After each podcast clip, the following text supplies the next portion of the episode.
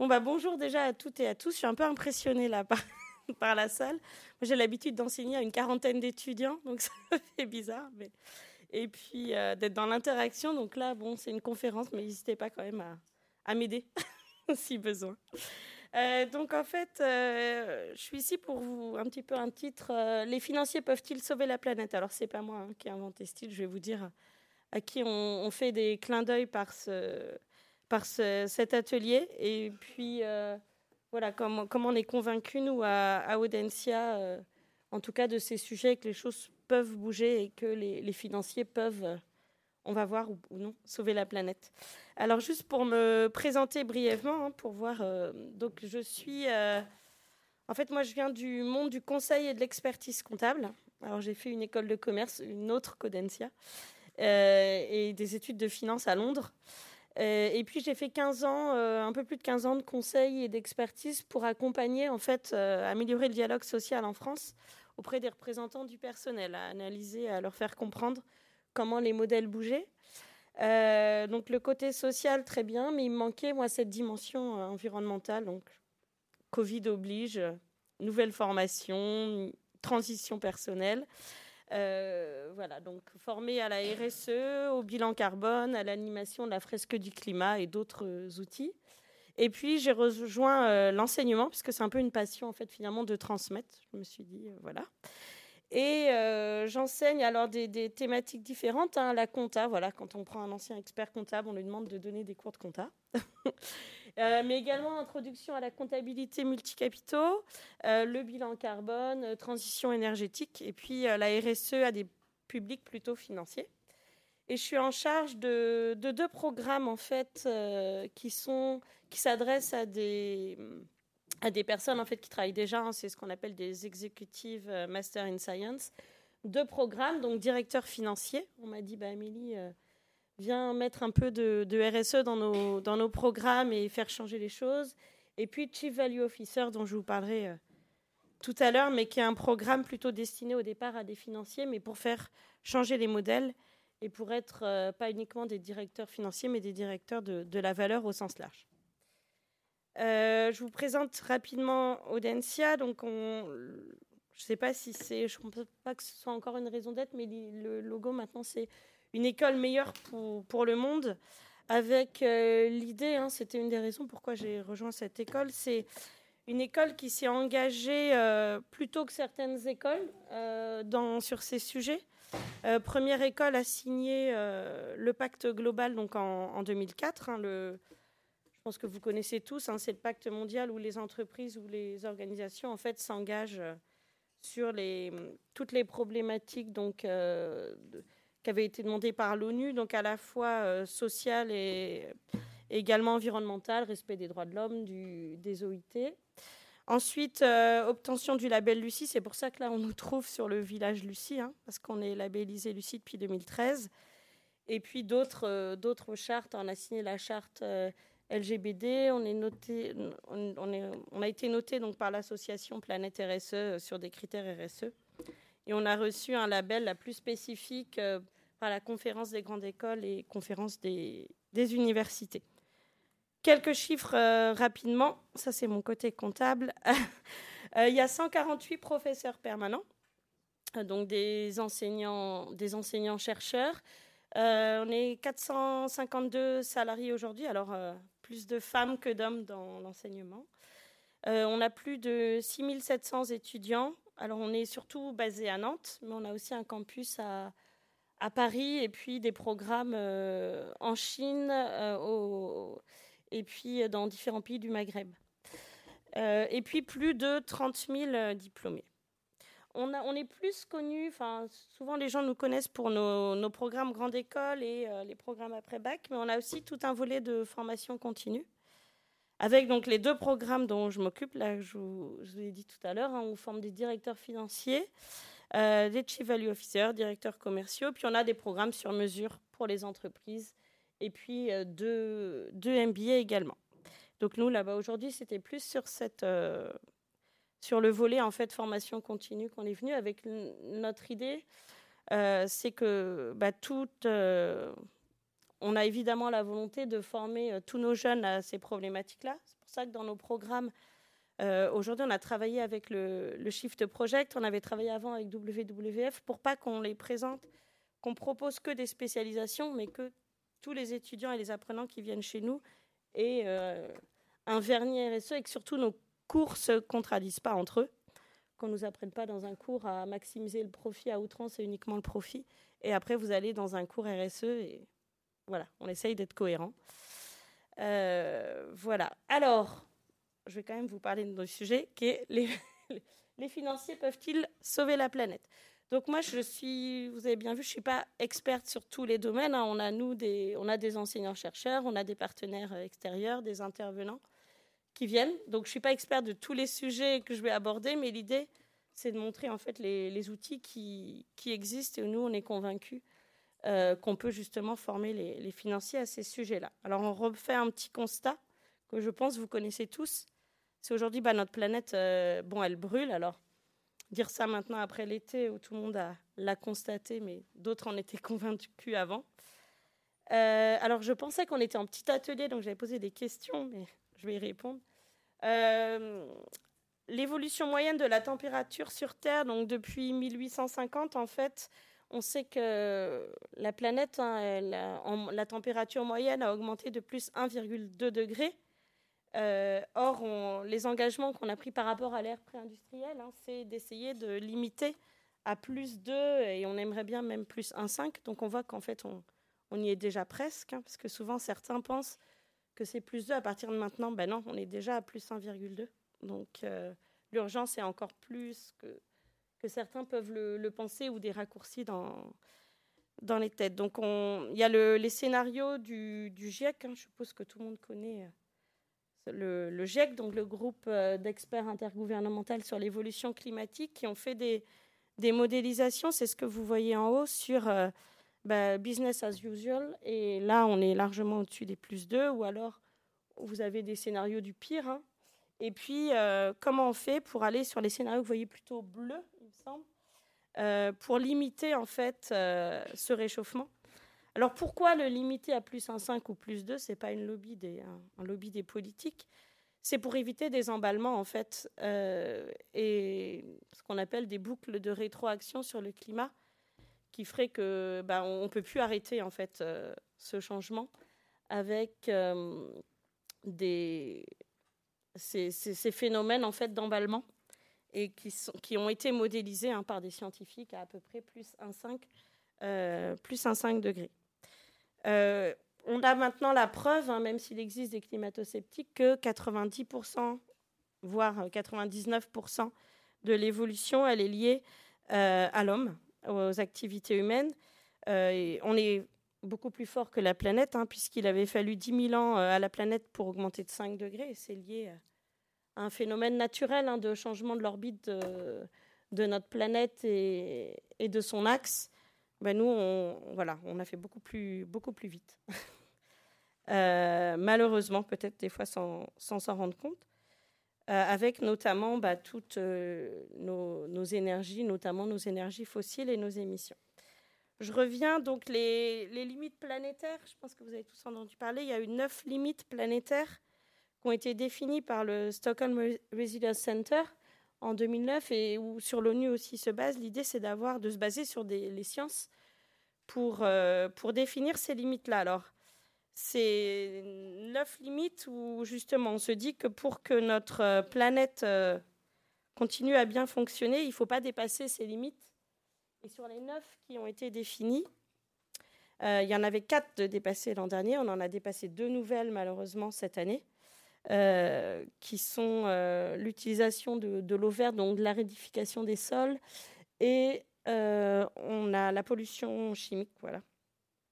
Donc on voit qu'on est euh, dans une urgence sur, tous les domaines, même s'il en reste trois qui ne sont pas encore euh, dépassés aujourd'hui, mais on voit qu'il y a vraiment une urgence à agir.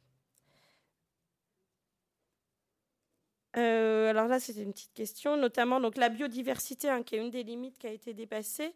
Souvent, les gens, alors sur le climat, on en entend beaucoup parler. Je ne sais pas si vous, dans vos entourages, mais on voit beaucoup de gens beaucoup plus sensibilisés ou qu'on fait les fresques du climat. Sur la biodiversité, moi, je vois, il y a moins de personnes, en fait, qui connaissent aussi, et, ça a des impacts très importants sur l'homme que les gens ne mesurent pas. Et euh, donc, les, ce qui a joué euh, donc sur, bon, sur le climat, tout le monde le sait, hein, c'est tout l'énergie et puis d'autres, euh, nos activités agricoles et industrielles. Sur la biodiversité, souvent les gens pensent, nous disent, bah, la première cause, c'est aussi le changement climatique, mais non, il y a d'autres problématiques. La première cause, les deux premières causes, elles représentent plus de 50% de, des raisons hein, de, l'érosion de la biodiversité. Or, la biodiversité, elle permet à la nature de fournir ce qu'on appelle hein, les, services écosystémiques à l'ensemble des espèces vivantes dont euh, on fait aussi partie. Et donc, les premières causes, euh, c'est le changement d'usage de nos sols et de la mer. La deuxième, c'est la surexploitation de nos, ressources, hein, quand, euh, de, ressources, donc soit en, pêche, soit euh, même euh, les ressources minérales, hein, le sable, euh, toutes les ressources qui nous sont données par la nature. La troisième, effectivement, mais qui arrive qu'en troisième position, c'est le changement climatique. Ensuite, on a pollution des eaux, des sols, de l'air. Vous avez aussi tout ce qui est pollution, vous savez, lié à la lumière, pour tout ce qui est oiseaux, chauves-souris. et puis la propagation d'espèces exotiques envahissantes. Alors ça, juste rapidement. Pour ceux qui sont déjà allés à Londres, on voit plus que des écureuils gris. Euh, c'est parce qu'un jour avant, il y avait des écureuils roux, hein, comme on a chez nous en Europe, mais on a introduit euh, une espèce qui venait des États-Unis et qui a complètement bouleversé l'écosystème. Et ça, des exemples comme ça, il y en a partout. On ne pas vous prendre l'exemple de l'écrevisse. Enfin, il y en a, voilà, autant de, de, modèles qui montrent bah, l'homme, il a introduit des espèces et il a brisé des écosystèmes, soit parce que bah, l'espèce a plus de prédateurs, euh, et donc, elle vient tout, modifier des, écosystèmes. Et tout ça, derrière, bah, ça a des impacts sur euh, toute la biodiversité et sur l'homme. Au-delà de ces enjeux, des enjeux environnementaux, il y a aussi des, enjeux sociaux et qui sont accélérés. Hein. Là, j'ai repris juste quelques items, hein, si on regarde. C'est la Banque mondiale, notamment en bas, qui disait que 132 millions de personnes basculeront dans l'extrême pauvreté si on ne maîtrise pas le changement climatique. Donc on voit bien que tout ça, il y a des enjeux. Il y a des gens qui étaient déjà pauvres, euh, des, pays euh, qui avaient déjà des difficultés, et les problèmes environnementaux viennent les accentuer.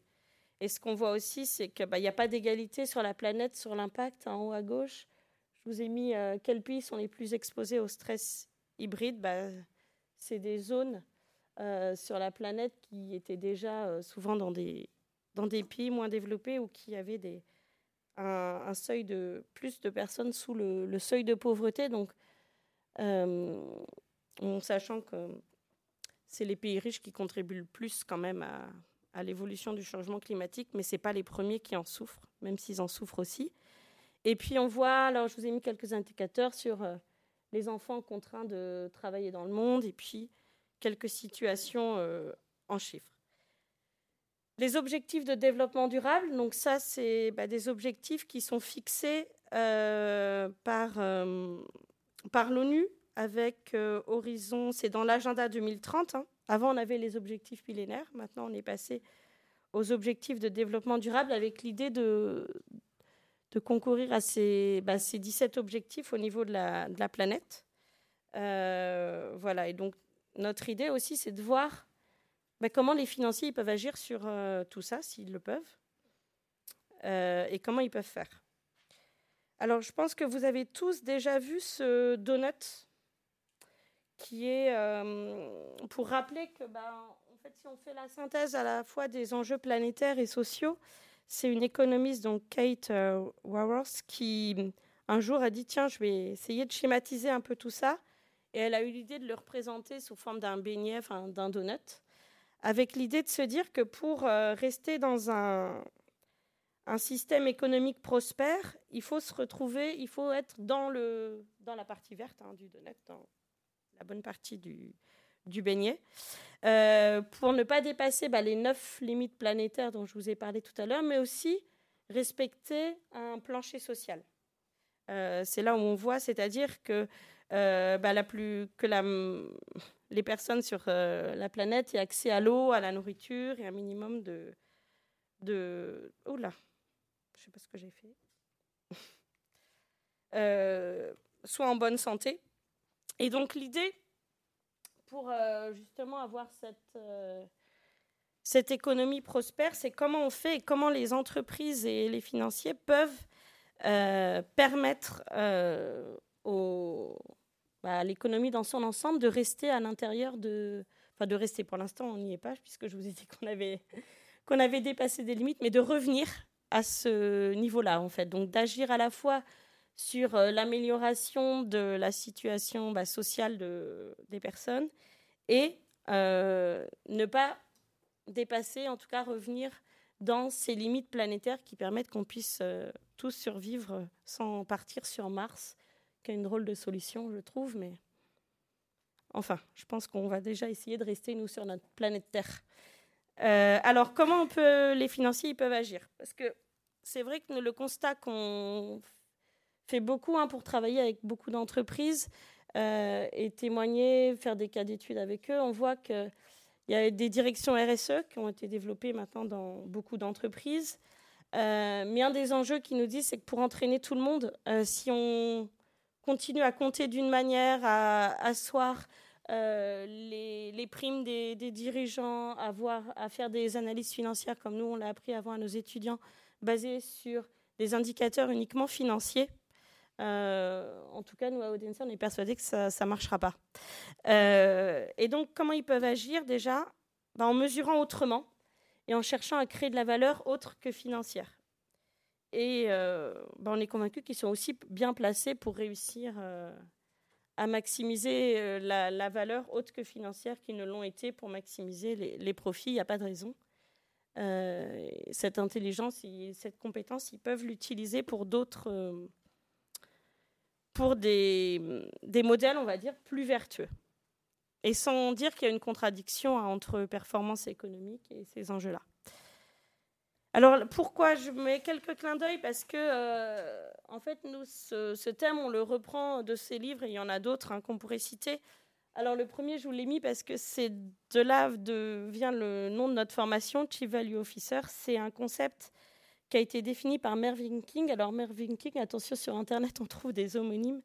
Mais lui, c'était un, juge de la Cour suprême en, en Afrique du Sud qui a été aussi un leader mondial sur tous les sujets de gouvernance d'entreprise et de reporting, et qui remet en question en fait des, problèmes systémiques qui empêchent, selon lui, aux, organisations de gérer de manière intégrée la création de valeur. Euh, donc on voit en fait dans, son livre, il définit justement euh, ce métier de Chief Value Officer, qui ben, on transforme le métier de Chief Financial Officer, hein, de directeur financier, vers ces postes de direction au service de la valeur. Donc lui, il, disait que c'était les, comptables euh, qui pouvaient sauver la planète. Alors nous, dans financier, on y met un petit peu tous les métiers du chiffre. Euh, donc c'est large, hein.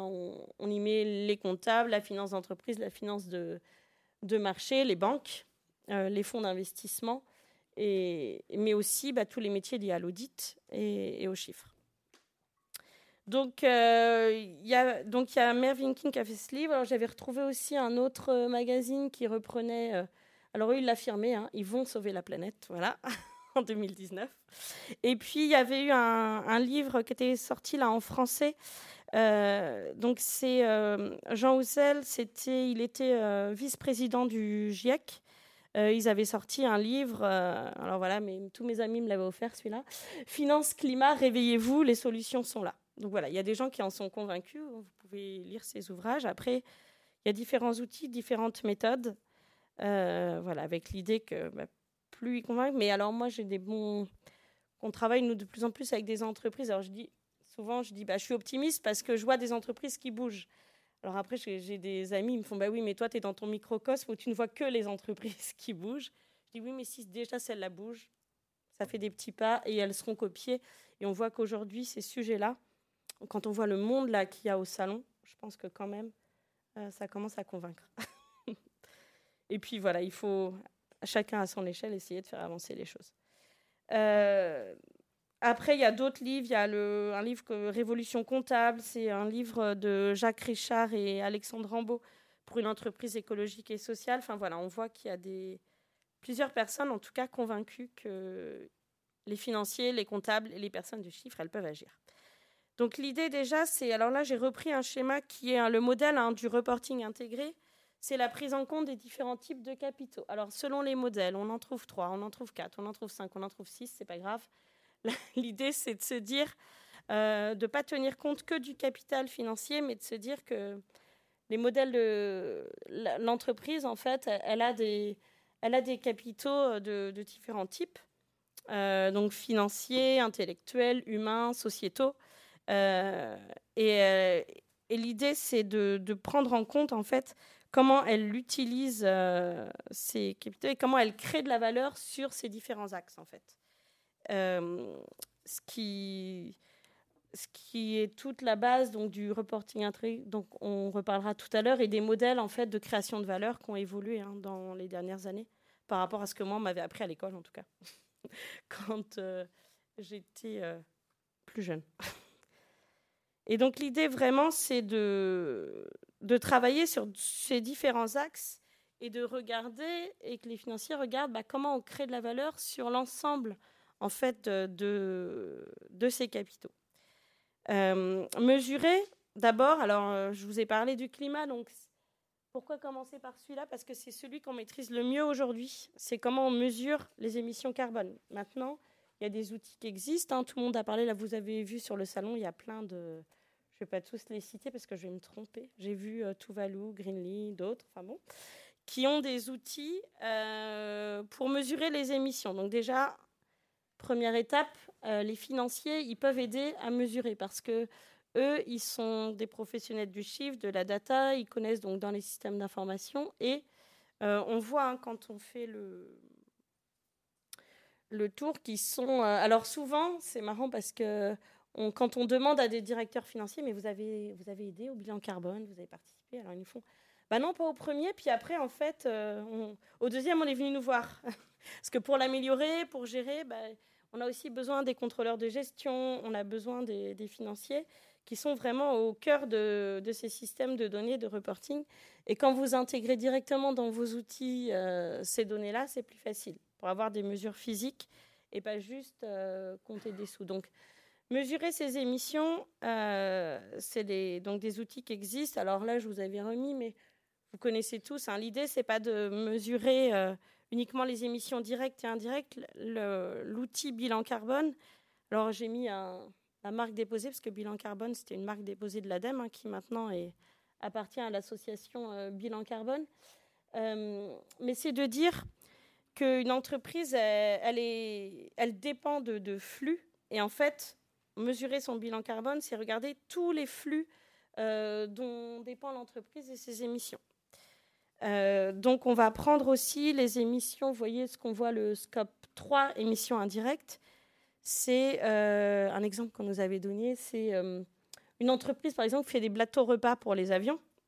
Mais si les avions ne volent plus, cette entreprise, elle ne fonctionne plus. Donc les, émissions liées à l'avion, eh bien, en fait, il faut les compter dans son bilan carbone. Euh, parce que si vous ne les comptez pas, vous passez à côté et vous allez faire des plans d'action à une petite échelle, mais vous n'allez pas revoir votre business model. Euh, donc ça, euh, c'est une première étape et c'est un outil de mesure et à laquelle, voilà, alors on mesure cette fois-ci, on ne mesure pas des, euros, on mesure des, des tonnes équivalents CO2. et puis après, vous les monétisez ou non. Et avec le prix carbone, donc il y a plein d'outils qui existent. Hein, ça, en forme nous aussi à bah, comment après, une fois qu'on a nos, émissions, soit on reste en mesure physique, soit on met des prix internes à l'entreprise sur le carbone et on voit des entreprises, là j'ai vu, euh, je ne sais plus quelle entreprise me disait, ils ont des budgets carbone en fait par projet. Donc ils monétisent et ils mettent en place des budgets carbone. Et les financiers, quand ils font l'arbitrage de projet, il y a le volet, euh, si vous voulez, en euros, en monnaie trébuchante, et ces budgets carbone euh, auxquels ils ont donné des prix en fait internes hein, de leur carbone, euh, et ça devient un outil de, décision. Mais pour ça, il bah, faut d'abord que le financier comprenne ce que c'est un bilan carbone, c'est quoi les émissions et comment ça fonctionne.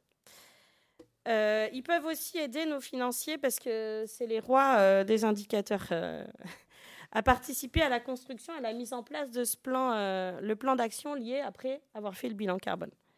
Alors là, j'ai repris, je ne sais pas si vous l'avez lu, la BD là, Le Monde sans fin de Jean-Marc Jancovici et Christophe Blanc. Alors moi, j'adore l'idée qu'on est tous devenus des Ironman, en fait, avec toute cette énergie, tous les outils dont on a besoin. Et pour, euh, bah, pour baisser nos émissions, il faut bah, et décarboner, il faut aller sur des plans d'action euh, euh, forts. Donc, on, d'abord bah, propose des actions, on évalue les impacts. Et ça, les financiers et les contrôleurs de gestion, ils sont forts pour ça. et les fichiers Excel, parce qu'ils adorent les fichiers Excel. on met en place des indicateurs de mesure. Et donc c'est pour ça que je disais quand on discute avec des directeurs financiers, ils nous disent ah ben voilà, quand ils reviennent la deuxième ou troisième fois, qu'il faut mettre en place des plans d'action. Euh, effectivement, il faut les intégrer dans cette démarche. Euh, et puis euh, ces plans d'action là, qui sont des plans d'action, donc vous avez les, les, actions, comment dire Oh, je sais plus les quick wins. Je trouve plus le mot en français. Bon, c'est ça. Les actions rapides à mettre en place. Et puis après, vous avez on va plus loin et on change notre modèle. Quand je disais là mes histoires de plateau repas dans les avions, bah, la première année, ils vont peut-être pas tout de suite changer de clientèle, mais après, s'ils veulent vraiment agir sur leur bilan carbone, il y a un moment, il faudra s'adresser à d'autres clients. Donc, ils peuvent trouver les indicateurs et puis euh, qui sont des indicateurs. Euh, alors, j'avais, euh, c'était le directeur de, de CETI, là, une boîte à Carrefour. Ils ont 250 indicateurs maintenant qui suivent. Et la RSA a été intégrée avec la DAF. Ils suivent 250 indicateurs sur tous ces plans d'action-là, carbone, et puis piloter les actions. Donc ça, c'est un exemple. Il y a d'autres outils de mesure. Alors là, je vais vous en citer quelques-uns, mais je ne vais pas tous vous les décrire. Euh, les autres outils, alors il y a par exemple CDC biodiversité. je vous disais, la biodiversité, c'est un sujet qui a été moins, moins traité, qui a été plus difficile à mesurer mais sur lequel ça bouge. Donc il y a CDC Biodiversité, par exemple, qui propose un outil, euh, donc l'empreinte de la biodiversité avec le Global Biodiversity Score. Il y a euh, au niveau social, on entend souvent parler de l'analyse du cycle de vie environnemental, mais il existe aussi l'analyse du cycle de vie social, euh, qui est un outil aussi intéressant pour mesurer les impacts et lancer des plans d'action sur, ces, sur ce, les, problématiques plutôt sociales. Il y a un outil qui a été développé par Oxfam qu'on présente également nous, à, nos étudiants, c'est mesurer l'impact euh, plutôt là sur le niveau de vie en fait euh, l'accès à l'emploi, la formation, la santé, le bien-être. Comment une entreprise elle a une influence euh, par son activité sur ces sujets-là. Donc en fait, c'est introduire au financier aussi d'autres outils, d'autres façons de mesurer. Et pour, euh, bah, pour voilà, justement voir l'impact euh, de l'entreprise à la création de valeur sur les différents capitaux. Également, alors là, quelque chose qui parle bien aux financiers, c'est le reporting. Donc le reporting, il y a des obligations qui existent déjà aujourd'hui, mais qui ne concernent pas encore toutes les entreprises. Mais alors là, il y a eu plein de conférences, je crois, aujourd'hui sur tous ces sujets de reporting. Mais on voit que ça bouge. Et donc, même les entreprises qui volontairement ne voulaient pas y aller, maintenant, elles n'ont plus le choix. Hein. elles vont devoir aller. Et là, là, on revoit les financiers revenir, hein, parce que le reporting, c'est quand même souvent eux euh, qui participent.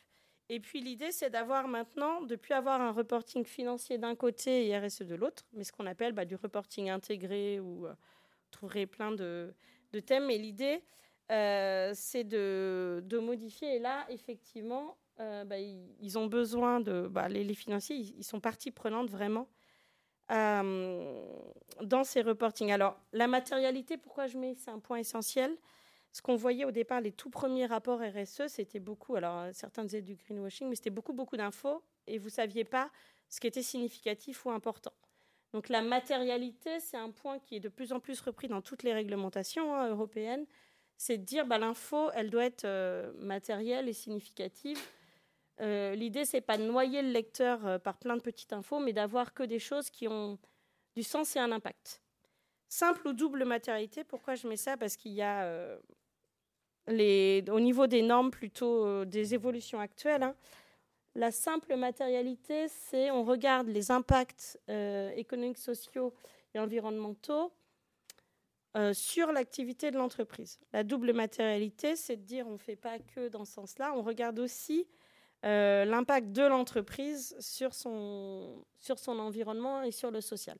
Ça, c'est ce que prône plutôt euh, aujourd'hui l'Europe. d'être dans cette double matérialité. je ne vais pas vous faire le débat maintenant, mais en tout cas, euh, voilà. Alors, pour, en Europe, on va plutôt aller vers la, normalement la double matérialité pour voir les doubles impacts. Et puis, bah, les, puisqu'on parle de matérialité, donc de choses qui soient pertinentes et significatives, il bah, faut aussi choisir les bons indicateurs. Alors, je vous ai parlé, j'arrête pas de parler, euh, la comptabilité multicapitaux. Donc ça, je pense que vous, en avez entendu parler. Alors, elle s'appelle euh, comptabilité multicapitaux, comptabilité élargie, comptabilité intégrée. Enfin, vous trouverez plein de, différents termes. C'est c'est aussi des choses que mettent en place aujourd'hui les, entreprises. Et donc là, bah, les financiers, les comptables sont concernés. L'idée, c'est de se dire que la comptabilité traditionnelle, elle a plein de limites euh, parce qu'elle ne mesure pas tout. Je voyais l'autre jour avec des étudiants, on avait, bah là, vous aviez, euh, il y a Goodwill Management là, qui sont là aujourd'hui, qui ont l'idée, bah, tout le capital immatériel, vous ne le voyez pas dans les états financiers d'une entreprise ou très peu. Euh, l'impact sur l'environnement, sur le social, sur l'évolution des compétences de vos salariés, tout ça, bah, ça, dans un bilan ou un compte de résultats, j'ai beau chercher, jamais réussi à le montrer trop à mes étudiants. Et donc l'idée, c'est d'avoir une euh, comptabilité différente. Alors il y en a certains qui disent bah, il faut carrément supprimer la comptabilité actuelle et la remplacer par ces nouveaux modèles. Et certains disent que c'est une comptabilité supplémentaire, mais en tout cas qui va prendre bah, notamment les éléments que je vous ai dit tout à l'heure, hein, qu'on a mesurés. Certains modèles restent en mesure physique. Ils se disent qu'on va faire par exemple un, bilan, c'est notamment euh, la méthode plutôt LIFT, euh, où on, dit bah, on va rester en mesure physique, c'est-à-dire on va faire un bilan environnemental où on a des tonnes équivalent carbone. Sur le social, par exemple, ça va pouvoir être euh, les heures de formation ou voilà des, choses comme ça, des indicateurs physiques.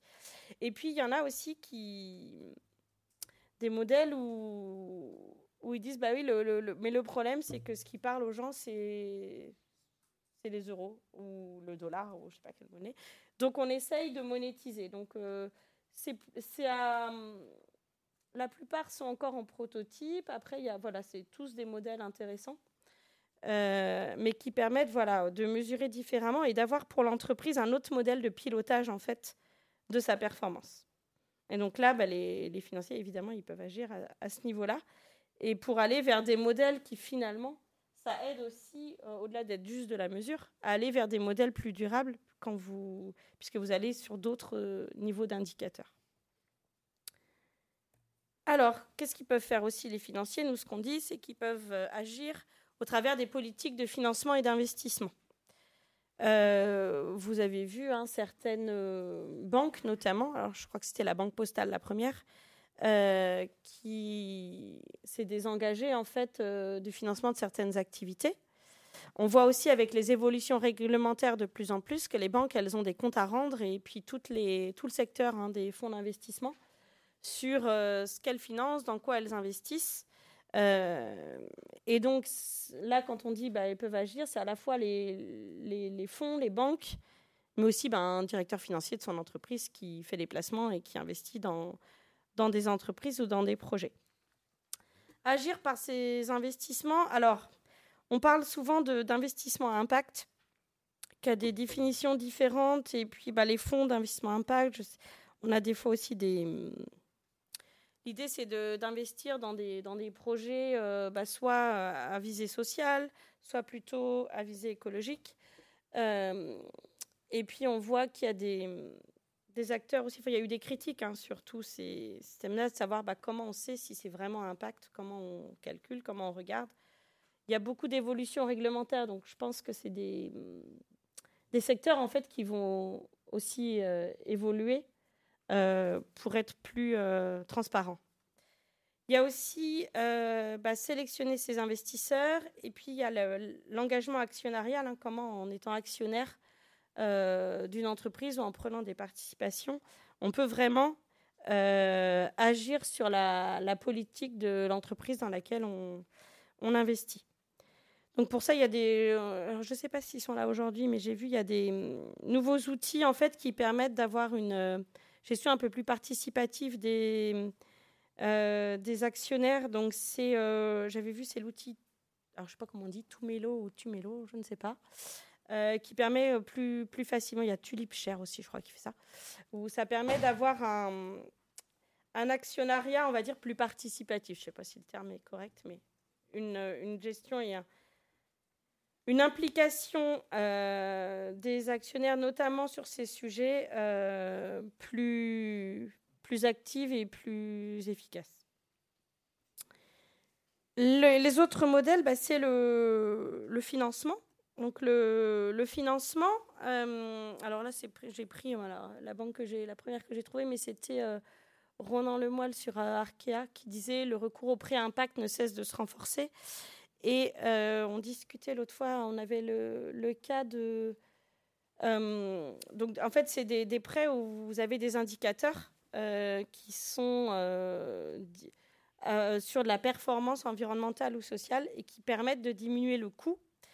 Et au-delà de ça, bah, c'est aussi des, dire une bonne com pour l'entreprise. Bon, voilà, c'est aussi un, ça met en valeur en fait l'entreprise. Euh, donc ça peut être soit des, indicateurs un peu déjà euh, tout faits, soit je voyais c'était euh, Fleury Michon l'autre fois qui nous le DAF de Fleury Michon qui nous disait eux ils avaient fait comme ça un prêt à impact et basé sur l'amélioration d'indicateurs vraiment liés à leur activité. il m'avait dit par exemple dans les indicateurs euh, pour l'entreprise, ils avaient les, le, nombre, l'amélioration de leur indicateur Nutri-Score, vous savez, sur les produits, ou alors ça peut être sur les emballages, ou voilà, vraiment des indicateurs. Il y a des banques qui maintenant font ça, euh, avec des, prêts, avec des, indicateurs sur mesure, mais qui vont entraîner l'entreprise, en fait, euh, au travers de ces financements. Là, en plus, on a un impact monétaire, hein, des réductions de coûts en engageant l'entreprise vers des, indicateurs qui sont euh, bah, sociaux ou euh, environnementaux, et là de, santé en l'occurrence. Euh, il y a également les, obligations vertes. Donc ça, bah, c'est plus les, plus grosses entreprises et puis les États et l'Europe qui émettent des obligations vertes. Hein. L'idée, c'est d'émettre un emprunt sur des marchés pour financer des projets euh, favorable à l'environnement. Donc on voit également euh, qu'on a une, euh, augmentation hein, de, ces, émissions et c'est d'autres, modèles de, financement. Alors, ils peuvent agir aussi, nos financiers, en étant en fait partie prenante dans les stratégies et en allant jusqu'à transformer en fait hein, les modèles d'affaires et de gouvernance des entreprises. Euh, ils ont tous, euh, au départ, été formés à des. Alors, il y avait les, matrices, on faisait les SWOT, on faisait les, business models. Euh, maintenant, il y a différents outils qui sont proposés aussi, et puis méthodes pour aller vers des modèles d'affaires plus durables. Alors là, je vous ai pris le modèle. c'est le modèle Canvas, mais version Sustainable Business Model, avec l'idée d'être plutôt, vous voyez, au, au schéma classique, en fait, on va rajouter et puis, les impacts positifs, en quoi l'activité de l'entreprise a des impacts positifs et en quoi aussi elle a des externalités négatives. L'idée, évidemment, quand on fait ça, c'est d'essayer d'améliorer les impacts positifs et de les renforcer et comment on peut au maximum en fait limiter les externalités négatives en, changeant quelque chose dans, dans son modèle et dans sa proposition de valeur. Euh, il y a aussi des, modèles, euh, les modèles d'économie circulaire. Donc là, je vous ai pris l'exemple d'Ecolab. Avec, euh, donc là, il y, a, plein de choses en fait et qui, sur lesquelles peut travailler l'entreprise avec donc des stratégies là vraiment derrière. Tout ce qui est lié à l'éco-conception, tout ce qui est lié à ces offres de services. Donc on voit aussi des entreprises qui se développe. Alors là, euh, aujourd'hui, il y en avait plein sur tout ce qui est économie de la fonctionnalité. Vous savez, donc euh, de, de remplacer euh, ces modèles. Et puis des fois, on voit hein, économiquement, en fait, les entreprises s'en sortent en ayant transformé leur modèle. Au lieu de proposer un produit à vendre, ils proposent en fait un service. Alors j'avais un assureur qui, il y a 10 ans, m'avait dit de toute façon, les voitures, plus personne n'aura de voiture, tout le monde aura les voitures partagées il y a dix ans. Il ne savait pas trop pris ce qu'il nous avait dit. Donc il avait dit, bah, les assurances aussi, elles, avaient déjà prévu les assurances en fait d'aller faire ces modèles-là, parce qu'après, bah, vous assurez plus du tout pareil, c'est plus des bonus-malus. Là, vous assurez euh, un propriétaire qui en fait ne conduit jamais la voiture. Euh, bah, on voit que ça, ça prend, et c'est des modèles économiques différents. Euh, mais qui prouvent hein, leur, en tout cas leur rentabilité. Alors moi, je vois, il y a City sur les voitures, on a Common sur les téléphones. Euh, enfin, il y a plein de services comme ça qui se développent. Et puis aussi bah, de travailler à toute. Euh, euh, comment on peut travailler sur l'économie circulaire. Alors, je voyais l'entreprise Fago, je ne sais pas si vous connaissez, dans les vêtements, euh, où quand ils ont justement travaillé à ce modèle-là, maintenant, ils ont des, points dans les magasins où vous pouvez remettre des, des vêtements usagés, et puis ils travaillent sur la euh, réparer les vêtements. Alors après, on se dit, mais oui, mais vous vendez plus rien en fait, parce que l'idée, c'est de se dire, ils nous disent comment transformer aussi nos clients pour qu'ils consomment moins. Vous savez qu'on a l'impression qu'on se tire une balle dans le pied. Euh, au départ, hein, quand euh, ils ont dit ça au début. Et on voit qu'il y a des entreprises qui marchent, des modèles qui marchent autour de ça. et donc, bah, avec ces, ces modèles-là, on peut travailler et justement dans une économie plus circulaire et où les modèles économiques prouvent en tout cas euh, que c'est possible. Travailler bah, sur des modèles de gouvernance. Alors c'est dans le Mervyn King, j'ai repris, lui il parle plutôt d'aller vers euh, une compagnie sans pro, des entreprises sans propriétaire. vous savez que la loi aussi a évolué en France. Hein. Alors désormais, alors ça, ça ne se sait pas toujours. On, entend parler des entreprises à mission, des raisons d'être. Mais il faut savoir que maintenant, dans le code euh, civil, hein, euh, toutes les entreprises, euh, les sociétés, elles doivent être gérées dans son intérêt social en prenant en considération les enjeux sociaux et environnementaux de son activité. Alors on me demandait, les gens me disaient oui, mais est-ce qu'elles ont déjà été attaquées sur cette base-là, les entreprises? Alors pas encore. C'était la loi Pacte hein, qui, avait, qui a introduit ça. Mais en tout cas, c'est normalement aujourd'hui, toutes les sociétés doivent être gérées dans cette définition-là. Donc on voit euh, bah, la, possibilité aussi d'avoir juste une, raison d'être ou d'aller plus loin. C'est de devenir une entreprise à mission où là vous avez vraiment un statut engageant avec un, comité de mission et puis un audit par un organisme tiers indépendant. Donc hier, quand je suis allée sur le site liste des sociétés à mission, il disait qu'aujourd'hui, il y avait 628 sociétés à mission. Il y a d'autres modèles.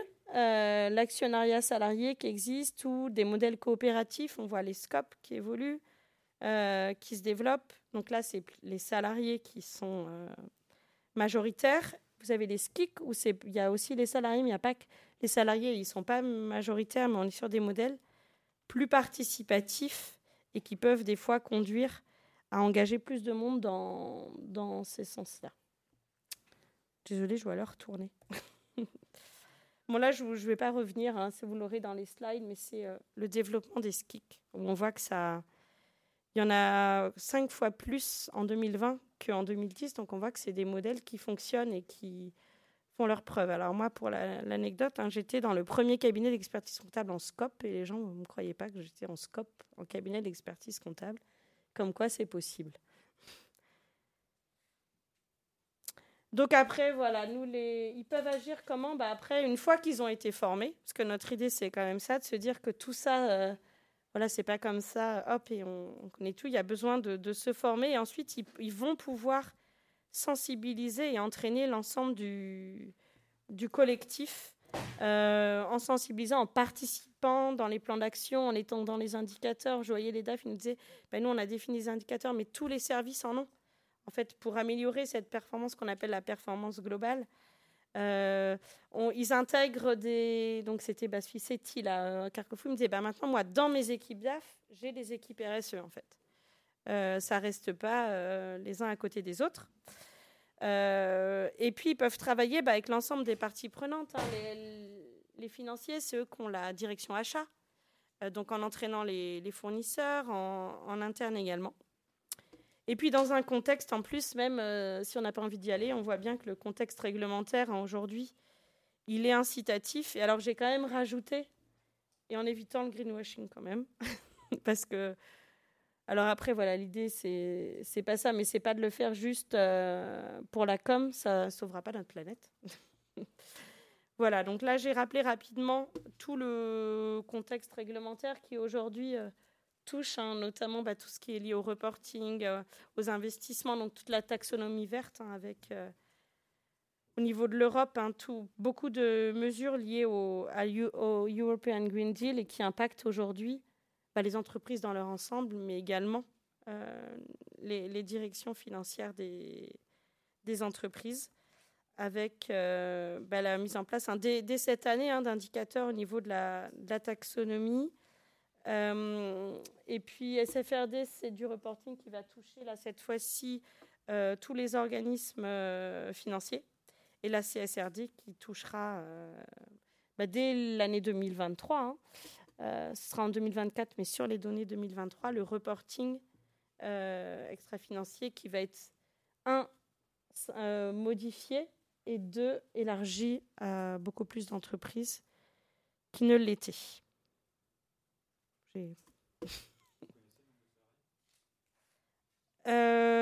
J'avais. Alors, je sais qu'ils visent de, ça, 50 000 entreprises. J'avais, je sais plus, j'étais restée sur les 250 salariés dans les seuils. Euh, c'est ce qui me semble. Avec dépassement de trois, deux des trois seuils, qui n'était pas exactement le cas avant pour la DPUF.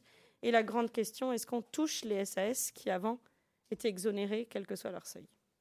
Normalement, euh, en tout cas, les objectifs, c'était qu'elles soient concernées aussi.